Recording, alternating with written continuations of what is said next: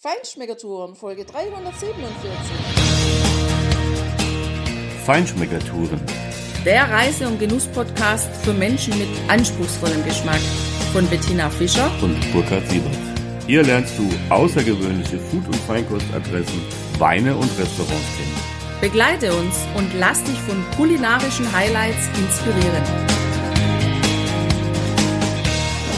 Hi, hallo und schön, dass du wieder bei uns bist. Wir sind im Süden, ganz im Süden von Frankreich und heute machen wir einen Besuch in der wunderschönen Stadt Narbonne, die fast am Meer liegt, die einen schönen Plage hat, so hat man uns gesagt. Ob das so sein wird, werden wir noch erkunden. Aber was hörst du in dieser Folge? Also auf jeden Fall, wenn die Feinschmeckertourer unterwegs sind, dann geht es um Feinschmecken und deshalb hörst du unseren Eindruck aus der Markthalle in Narbonne, welchen Preis die im letzten Jahr 2022 gewonnen hat, wie wir die Promenade am Fluss Aude, der diese Stadt durchfließt, kennengelernt haben.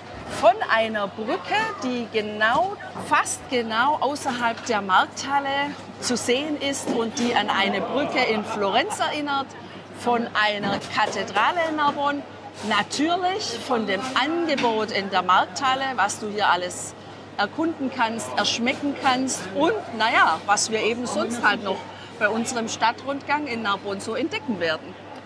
Ja, und der Hintergrund hier, den du hörst, das ist tatsächlich ja, das Murmeln, das Rauschen, das Erzählen der Markthalle. Wir stehen hier mittendrin. Das ist ein sehr schöner alter Bau mit stählernen Dachträgern, ein hohes Dach, sehr lang gezogen, von außen auch sehr schön, mit schönen Fliesen gearbeitet, mit schönen Fliesen verziert.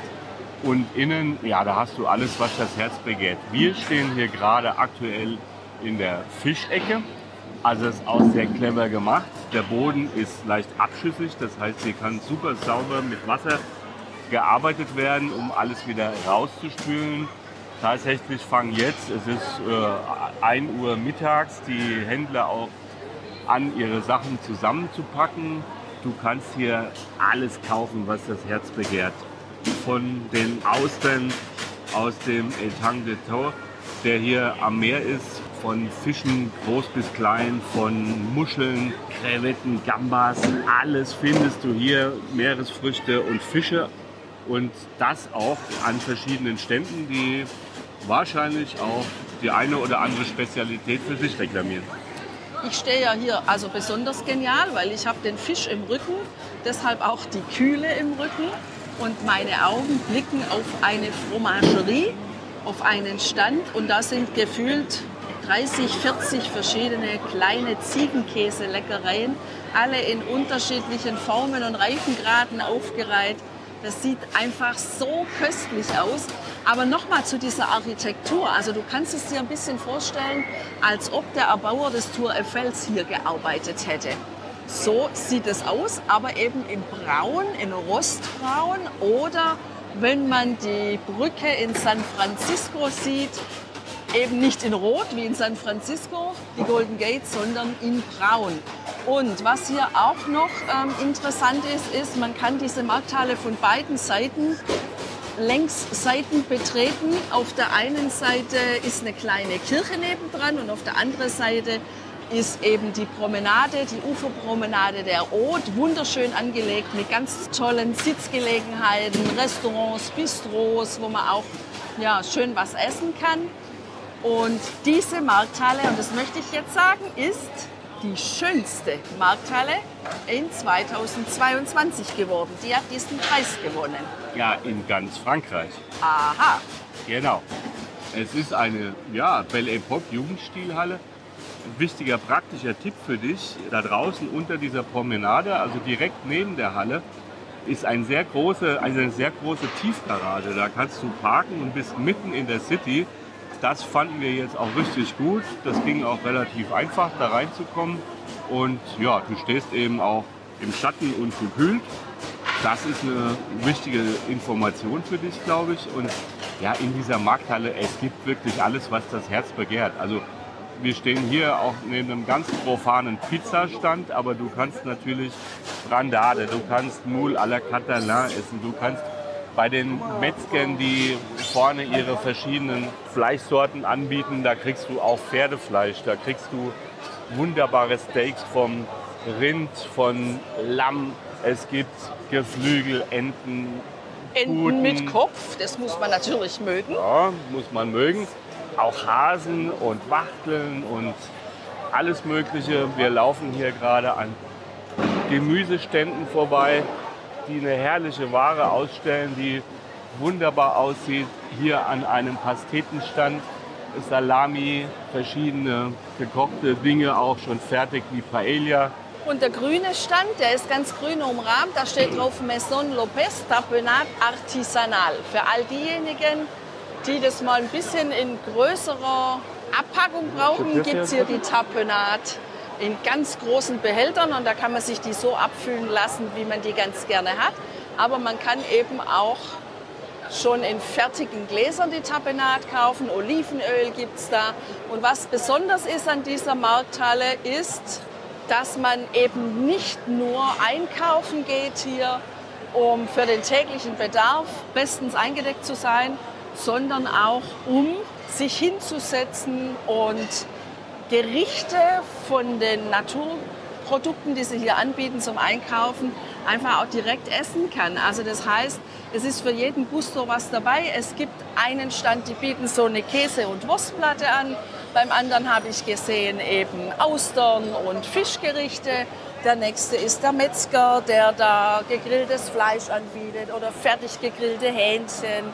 Ja, also alles, was halt so eine Markthalle ausmacht, hat diese Markthalle. Und tatsächlich, Burkhard, finde ich, kann man diese Markthalle ein wenig vergleichen, wenn auch viel kleiner, mit der Markthalle in Barcelona, wo man eben auch sitzen kann und die Ja. Produkte direkt genießen, die hier an den Ständen angeboten werden. Aber ich glaube, wir haben jetzt ähm, viel erzählt. Unsere Hörer und Hörerinnen haben einen sehr guten Eindruck von dieser Markthalle gewinnen können. Und deshalb schlage ich vor, lass uns doch einfach mal rausgehen. Und zwar gerade auf der Seite, wo die Haute die Stadt durchkreuzt und mal in Richtung der Brücke, die auch an Florenz erinnert. Ja, aber wir haben doch noch gar nichts gegessen, Tina. Wir müssen doch hier was essen, oder? Naja, vielleicht kommen wir nachher noch mal zurück oder wir setzen uns draußen an dieser wunderbaren Promenade ans Wasser und schauen mal, was es da noch für Angebote gibt. Also gut.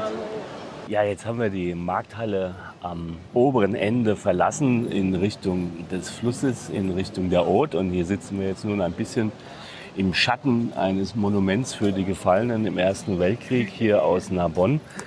Blicken auf die Rue Emile Zola. Die geht auf der einen Seite eben von dieser Markthalle längs. An deren Ende befindet sich übrigens ein ganz nettes Weinlädchen, eine Vinothek. Da haben wir auch hier unseren Besuch in Narbonne tatsächlich begonnen, Tina. Ähm, Docteur du Vin heißt äh, dieses Geschäft sinnigerweise. Und ja, wir haben einfach mal ganz spontan als erstes dort mal ein paar Weine probiert und auch einen interessanten Viognier gefunden. Den konnten wir zwar leider dort nicht probieren, also haben wir ihn einfach so eingekauft und mitgenommen. Es war der Lieblingsviognier hier des Inhabers äh, unter denen, die er hat. Und ja, wir verlassen uns mal auf sein Urteil und sind gespannt, wie uns der schmecken wird. Wir sitzen hier auf einem langgezogenen, schönen Platz. Da ist eben eine Croisette Mirabeau und es sind schöne, alte, dicke, große Plantanen, die auch durchaus jede Menge Schatten spenden. Das ist toll. Hier gibt es einige Brücken. Wir blicken in Richtung dieses Pont du Marchand und auch in Richtung der Kathedrale. Man sieht die obersten Teile des Daches und des Turmes oberhalb dieser schönen Platanen. Der Teil hier heißt übrigens Canal de la Robine. Dort sind auch kleine Schiffe. Äh, wahrscheinlich kannst du hier auch einfach eine kleine Fahrt durch Narbonne oder die Umgebung machen mit dem Schiff. Ja, und die Sonne scheint, der Himmel ist blau. Tina, ich würde sagen, jetzt laufen wir mal in Richtung dieses Hauses, dieser Brücke, die eben an die Ponte Vecchia in Florenz, erinnert. Ja, also tatsächlich merkt man hier, dass die Römer in dieser Stadt waren Und die haben auch wirklich am Rathausplatz vor noch nicht allzu langer Zeit, nämlich 1997, haben Steinmetze unter dem Pflaster ganz große Quader mit Wagenspuren entdeckt. Und daraufhin haben sie das noch ein bisschen mehr ausgegraben. Und hier und da findet man Spuren von den Römern. Also tatsächlich, die Römer, die waren echt richtig was unterwegs. Und ich finde, das hat der Welt nicht geschadet, was die so alles hinterlassen haben.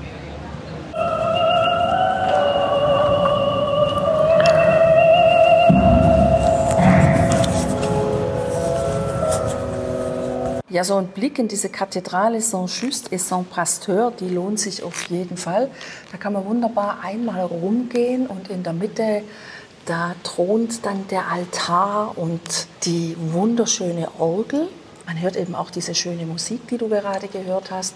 Und die Kathedrale, die kann man einfach besuchen, die kostet auch keinen Eintritt, da kann man einfach reingehen. Ganz einfach zu finden ist sie aber tatsächlich nicht, weil die versteckt sich quasi ähm, im Hinterteil des Hotel de Ville.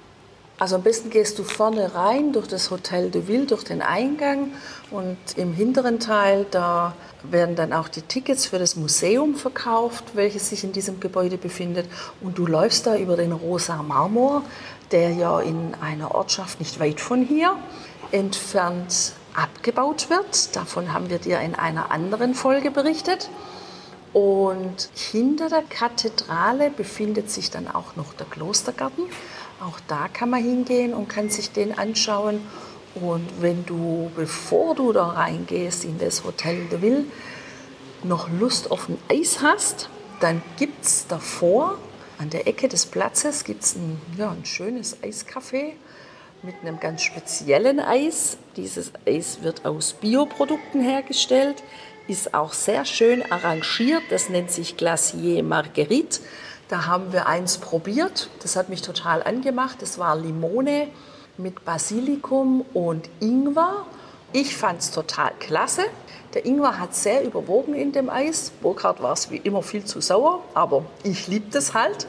Ja, so hat mir dann ja letztendlich auch dein Eis, welches du hattest, zwar farblich extrem gut gefallen, aber geschmacklich fand ich das dann jetzt auch nicht so der Renner. naja, manchmal haben wir doch unterschiedliche Geschmäcker, aber ganz selten, Tina. Mein Lavendel-Honig-Eis sah nicht nur super schön aus, sondern hat auch richtig gut geschmeckt, fand ich. Und von der Eisdiele haben wir eine kleine Umrahmung gesehen aus Stein und haben vermutet, dass wir genau das finden nämlich einen Teil der freigelegten Via Domitia. Das war tatsächlich die erste römische Straße in Gallien. Also ich frage mich, Herr Tina, wie auf diesem Kopfsteinpflaster, und das sind nicht nur richtig große Steine, sondern sie sind auch durchaus sehr unterschiedlich in der Höhe angelegt, wie da irgendwelche Pferde und Wagen darüber fahren konnten. Man hat tatsächlich den Eindruck, als würde man Furchen von den eisenbeschlagenen Rädern sehen. Äh, mir graust bei dem Gedanken, dass man da irgendwie mit 30 oder 40 im Vollgalopp mit ein paar Pferden vorne dran da drüber geschossen ist. Ähm, Kannst du dieses Bild bitte nicht weiter ausmalen, weil bei mir hüpfen schon die einzelnen Wirbel auseinander und finden sich nicht mehr sortiert zusammen. also ich glaube, ja, Burkhard, das ist bestimmt genauso, wie du sagst. Allein die Vorstellung, ich sehe quasi, wie vorne die äh, Pferde galoppieren und hinten die Kutsche mit den Rädern so 30 Zentimeter über dem Boden schwebt und dann stetig wieder aufschlägt auf diesen großen Steinen und wieder abzuheben. Und bei jedem Aufschlagen spüre ich in meiner Wirbelsäule den Schlag. Da bin ich dann doch froh, dass ich zu dieser Zeit, denke ich zumindest, nicht gelebt habe. Und wenn doch, habe ich hoffentlich ähm, den Komfort genießen können, in einer gepolsterten Kutsche zu fahren oder ja, wie auch immer zu reisen, dass mir das nicht passiert. Du hättest vielleicht äh, das Gefährt wählen sollen, was an diesem wunderschönen Portikus über dem Eingang zum Hotel de Ville in den Innenhof, da wo eben auch das Museum sich dann befindet, äh, abgebildet, also nicht, nicht abgebildet, es ist in Stein gemeißelt. Da sind nämlich drei kleine Schiffe dargestellt, die sowohl Segel, aber als auch Ruder hatten. So, also das Wasser ist hier durchaus ein bisschen weicher. Also vielleicht wäre das dann deine präferierte Fortbewegungsart gewesen. Natürlich nur, wenn keine Wellen auf dem Mittelmeer waren.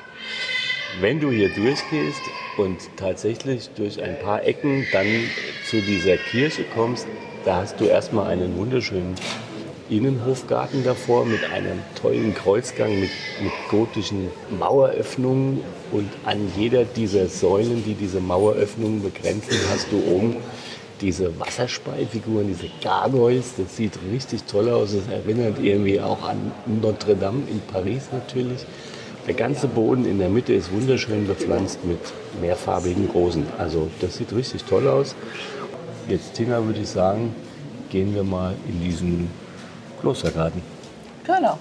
Ja. Schön, dass wir noch im Garten der Kathedrale gelandet sind jetzt. Also auf der einen Seite, wenn man da ankommt, sieht man noch einen Teil der unvollendeten Kathedrale.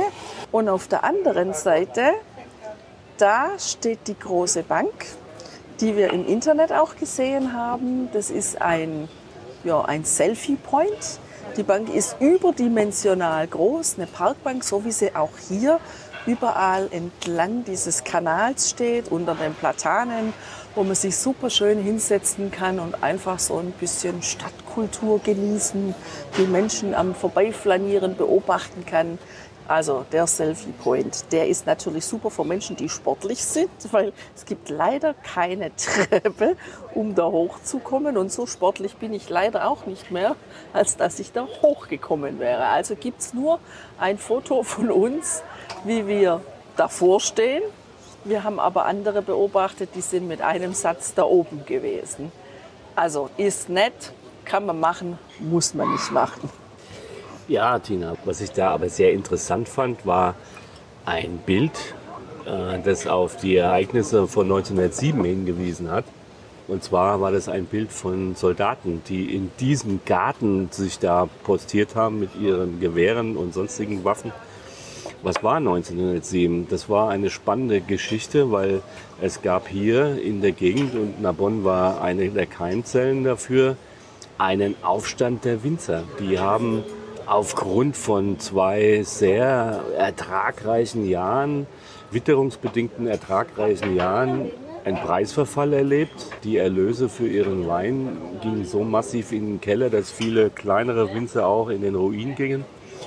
Ja, und die haben einfach dagegen rebelliert und äh, haben sich zusammengeschlossen. Ich glaube, im Februar des Jahres 1907 oder März haben sie angefangen mit 60, 80 Personen, um da zu demonstrieren. Im Juni waren es dann 600.000 bis 800.000. Und das muss man sich mal vorstellen. Im Jahr 1907, das wäre ungefähr so, wie wenn heute schätzungsweise drei oder vier Millionen auf die Straße gehen würden. Also Sie haben hier gekämpft für Ihre wirtschaftlichen Interessen, um Ihre soziale äh, Absicherung auch, um Ihre, um Ihre ja, Basis, einfach Lebensbasis. Es wurde allerdings ziemlich tragisch und rigoros von dem Zentralregime aus Paris auch niederkartätscht. Die haben hier die benachbarten Infanterieregimenter aus Bessiers zunächst daher beordert die wiederum haben gesagt, äh, den Scheiß machen wir nicht mit. Wir schießen nicht auf unsere Mitmenschen hier in der Region. Ja, zumal sie ja aus der eigenen Region stammten. Richtig. Ja. Und, äh, Und die haben, haben sich da einfach solidarisch erklärt. Genau, fraternisiert, ja. wurden natürlich jubelnd begrüßt hier in Narbonne. Und die wurden dann natürlich abgelöst von irgendwelchen super regimetreuen äh, der Zentralregierung. Die Regierung Clemenceau wollte unbedingt die Macht wieder an sich reißen und hier demonstrieren. Wir lassen uns hier nicht von irgendwelchen auch separatistischen Tendenzen da entsprechend unterkriegen. Und die haben dann natürlich andere Truppen dahin geschickt, die auch in Kriegen davor schon sozusagen heldenreich waren. Und ja, und die vor allem das, keine Verbindung natürlich zu den Menschen genau. hierher hatten. Und das endete ziemlich blutig. Da, da wurden die Demonstrationen hier tatsächlich niedergeritten und niedergeschossen. Es gab auch einige Tote. Und da stand eben auf diesem Bild, ja, auch das ist unsere Geschichte. Das fand ich sehr spannend, äh, diese, diese Winzerrebellion hier. Was übrigens dazu geführt hat, dass später in ganz Frankreich immer die Regimenter nicht an ihren Heimatorten stationiert worden sind, um genau das zu verhindern. Also Narbonne hat tatsächlich politisch auch eine sehr interessante Geschichte, die ja schon einige Jahrzehnte zuvor auch interessant war, nämlich 1871, als in, äh, in Paris die Pariser Commune äh, sich etabliert hat, also auch eine ja, Gegenwehr ja, gegen das Zentralregime von Napoleon III. damals. Da haben sich die Menschen in Narbonne auch ja, zu einer Kommune erklärt, selbstständig. Wir machen da nicht mehr mit, wir machen unser eigenes Ding. Das hat zwar auch nicht lange gehalten, aber spannend ist, finde ich, dass diese Bewegung hier im Süden, im äußersten südlichen Zipfel von Frankreich, tatsächlich in die Gründung der kommunistischen Gewerkschaft CGT mündete. Also die waren hier schon immer ein bisschen auf Krawall gebürstet. Oder um es positiver zu formulieren, die haben sich hier schon immer für ihre eigenen Interessen tatsächlich organisiert und eingesetzt. So, und da sind wir genau beim Punkt. Ich setze mich nämlich auch für meine Interessen ein. Und so eine Stadttour zu Fuß, auch wenn sie Anfang September ist und es durchaus noch ziemlich warm hier ist, die macht echt durstig und hungrig. Und deshalb, lieber Burkhard, gehen wir jetzt in Richtung wieder Innenstadt und schauen mal, ob wir da irgendwo unter den Platanen sitzen können. Und weil wir ja diesen Schwenk machen müssen, um was zu essen und zu trinken bekommen, schlage ich vor, dass wir mal jetzt über diesen Kanal gehen, in Richtung dieser Brücke, die wir ja ganz am Anfang angekündigt haben, diese Pont de Marchand, also die Händlerbrücke. Und die hat einfach Ähnlichkeit mit der Ponte Vecchia in Firenze, also in Florenz. Ja. Das ist jetzt ein Tipp für dich. Wenn du also aus diesem Klostergarten rausgehst, du gehst links, das sind vielleicht 20, 30 Meter, kommst du an eine Straße und dann gehst du rechts. Dann siehst du auf der linken Straßenseite das Tourismusbüro, das ist sehr groß, kann man auch reingehen, gibt es viele Informationen, viele nützliche Informationen. Und hinter diesem Touristenbüro, da gibt es eine kleine Brücke, die solltest du nehmen. Die ist nämlich sehr schön und da siehst du auch direkt eine Staustufe. Da liegen dann auch ein paar Schiffe, so Boote im, im Kanal und du siehst diese Staustufe und die ist auf der anderen Seite auch echt schön begrünt. Und da kann man eben hinten rumgehen und kommt dann zu dieser Pont de Marchand.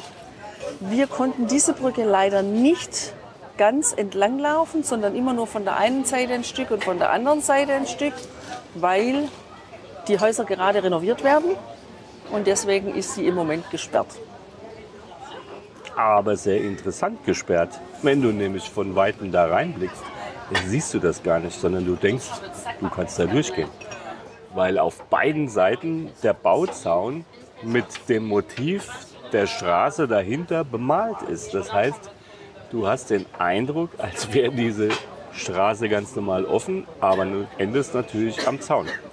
Ich glaube, das ist auch gar nicht so verkehrt, weil ich sage mal, das bisschen, was wir auch haben sehen können und auch von hinten haben sehen können, von da, wenn man von der Staustufe eben wieder auf diese Pony Marchand zugeht, da ist es, glaube ich, nicht schlecht, wenn da ein bisschen was renoviert wird, weil das sah schon auch teilweise etwas baufällig aus. Aber natürlich ist es unheimlich charmant. Wirklich ein sehr schönes Städtchen hier, dieses Narbonne. Wenn du da ein Stück wieder weitergehst, kommst du wieder auf diesen zentralen Platz, der vor der Markthalle liegt, wo auch darunter die Tiefgarage ist, sodass wir quasi einen kleinen Rundgang tatsächlich im Sinne eines Kreises gemacht haben. Und damit hast du auch schon viel gesehen. Also ich finde, dieses Städtchen hat echt was zu bieten. Und ja, Jetzt sind wir hier in einer Creperie gelandet. Auf der anderen Seite des Kanals nochmal. Wir sitzen hier wunderschön auf der Terrasse und haben uns ein Galette bestellt. Das ist quasi eine Art Pfannkuchen, würde ich mal sagen. Der war gefüllt mit Schinken, Käse und getoppt von einem schönen Spiegelei. Also ein kleiner Mittagsimbiss um halb vier, sehr passend mit kalten Getränken dabei. Ein kleiner Happen nach einem Rundgang durch diese schöne Stadt, Tina. Und ja, ja. wenn wir das hier genossen haben, dann Dann wollte ich dich fragen, hast du dich jetzt schon darauf vorbereitet, seelisch, geistig, moralisch, dass wir uns ja jetzt dann aufmachen in Richtung Meer? Wir wollen die Gelegenheit nutzen. Narbonne ist ja nicht weit weg vom Meer. Und wir lassen uns aber jetzt auch mal treiben. Keine Ahnung, ob wir am Ende jetzt dann in Narbonne Plage oder in Gruissan am Meer landen oder wo auch immer. Es gibt ja viele Möglichkeiten hier. Jedenfalls wollte ich dich fragen, hast du dich schon geistig und moralisch und seelisch darauf vorbereitet, dass das Wasser hier am Mittelmeer durchaus etwas kühl ist? Nein, ich gehe da nicht, nein. Du musst! Nein, ich gehe da nicht, nein. Und mir fällt spontan ein Sketch von Badesalz ein, wo sie so singen, komm, Weichei, komm. Und da ein Mensch auf Hessisch auch sich dagegen wehrt, weil er auch zu Recht sagt, niemand muss beim Baden frieren. Also das heißt, ich müsste dann jetzt nachher im Meer stehen und müsste dir das vorsingen. ich kenn's doch. Ja, aber vermutlich würdest du gerade dann gar nicht kommen, weil du das gar nicht leiden kannst. Also muss ich mir noch was einfallen lassen, wie ich dich dann doch noch ins Meer locke. Also im allerbesten Fall, Burkhard. Gläschen Ist es Viognier. Ist es auch für mich zu kalt? Wir werden sehen. Wir werden berichten. Es bleibt spannend. Tja, Tina, natürlich gebührt es mir als Held des Monats, die Spannung aufzulösen. Wir waren in Narbonne Plage am Strand. Wir haben auf einem großen Parkplatz geparkt, sind über einen wirklich riesen, breiten, schönen Sandstrand, der unheimlich tief ist, direkt ans Meer gegangen, haben unsere Badesachen dort fallen lassen und wir sind beide, also Achtung, auch ich, wirklich ins Meerwasser gegangen. Und ich sag dir eins, liebe Hörerinnen und liebe Hörer, ich war ja schon der Held des Monats, als ich hier im Pool bei 24,1 Grad, um genau zu sein, zweimal diesen Pool von innen gesehen habe. Das war jetzt überhaupt kein Problem, weil das Meer war tatsächlich, ich würde mal sagen, eins bis zwei Grad mindestens wärmer. Also, es war wirklich eine Wonne, in diesem Meer zu baden. Ein ganz toller Strand hier in der Plage und es hat richtig Spaß gemacht, oder Tina? Absolut. Und morgen bastel ich dir eine Doppelkrone für den Doppelheld im Urlaub, im Reisen. ja, doch, total. Also, das war ein wirklich schönes Meer. Und was vielleicht auch erwähnenswert ist, sind zwei Dinge. A, es war wirklich sauber. Und B, dieser Sand, der im Meer ist, ja, der hatte so schöne Wellen. Das war richtig schön anzuschauen. Wir konnten das gut sehen, weil wirklich das Wasser lange sehr seicht war. Also es ging uns, wir sind so 1,75 Meter groß in etwa, es ging uns lange bis zu den Knien und dann bis zur Hüfte. Man muss da schon wirklich weit rauslaufen, bis man tief schwimmen kann, beziehungsweise so schwimmen kann, dass man beispielsweise mit den Füßen stehen kann, ohne dass man den Boden berührt. Also das bedeutet, es ist auch ein schöner Strand- und Meerabschnitt, in dem Menschen baden können, die nicht so gerne im tiefen Wasser sind. Und das sind durchaus einige. Ja, das hat mir gut gefallen, tatsächlich. Was es dort nicht gibt, sind Duschen, wo man anschließend benutzen kann, um sich das Meerwasser abzuspülen.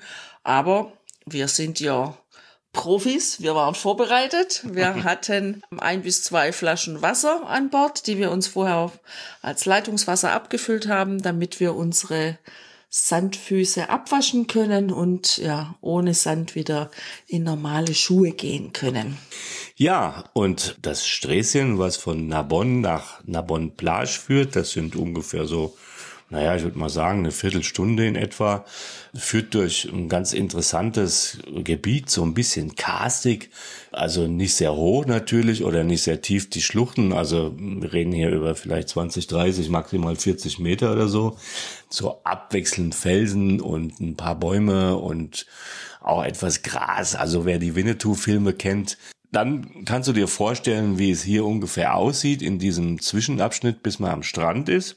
Aber Tina, da haben wir noch ein ganz besonderes Weingut entdeckt. Absolut, Burkhard. Das ist das Weingut von Gérard Bertrand. Und das ist eben nicht nur ein Weingut, sondern auch ein Hotel. Chateau L'Hospitalet Weinresort, also ein Fünf-Sterne-Hotel. Mir kam diese Weinkellerei von Gérard Bertrand deshalb so schnell wieder in den Kopf, weil wir vor zwei Monaten etwa eine Einladung bekommen haben nach Hamburg zur Weinpräsentation.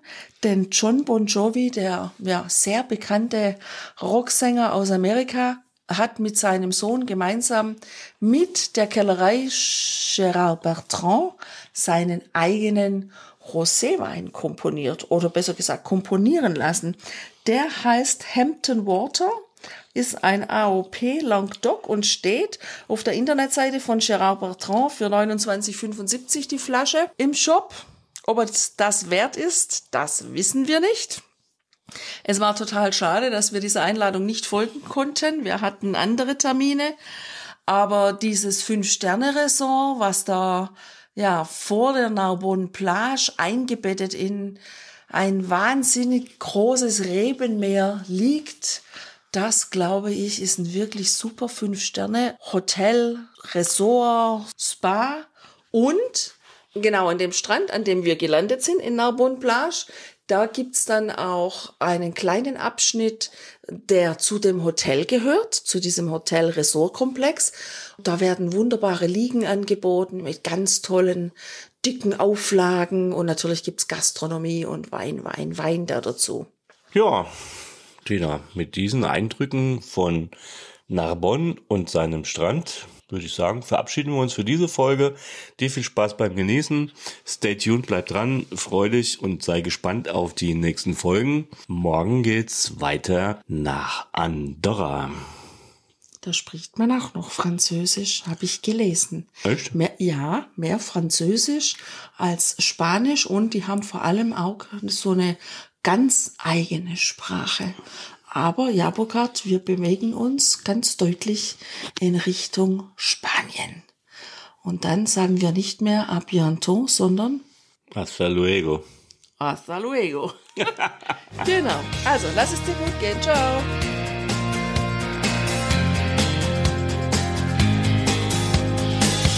Hier endet dein Genusserlebnis noch lange nicht. Komm rüber auf unsere Homepage feinschmeckertouren.de und schau dir die Bilder zu unserer Show an. Dort findest du auch wertvolle Links zu den heutigen Empfehlungen. Verpasst keine Neuigkeiten mehr und trag dich am besten gleich in unseren Newsletter ein. Wir freuen uns auf deine Anregungen für weitere Episoden und einen regen Austausch mit dir. Viel Spaß beim Genießen, denn du weißt ja, wahrer Reichtum besteht nicht im Besitz, sondern im Genuss. Deine Feinschmecker Guides Bettina und Burkhard.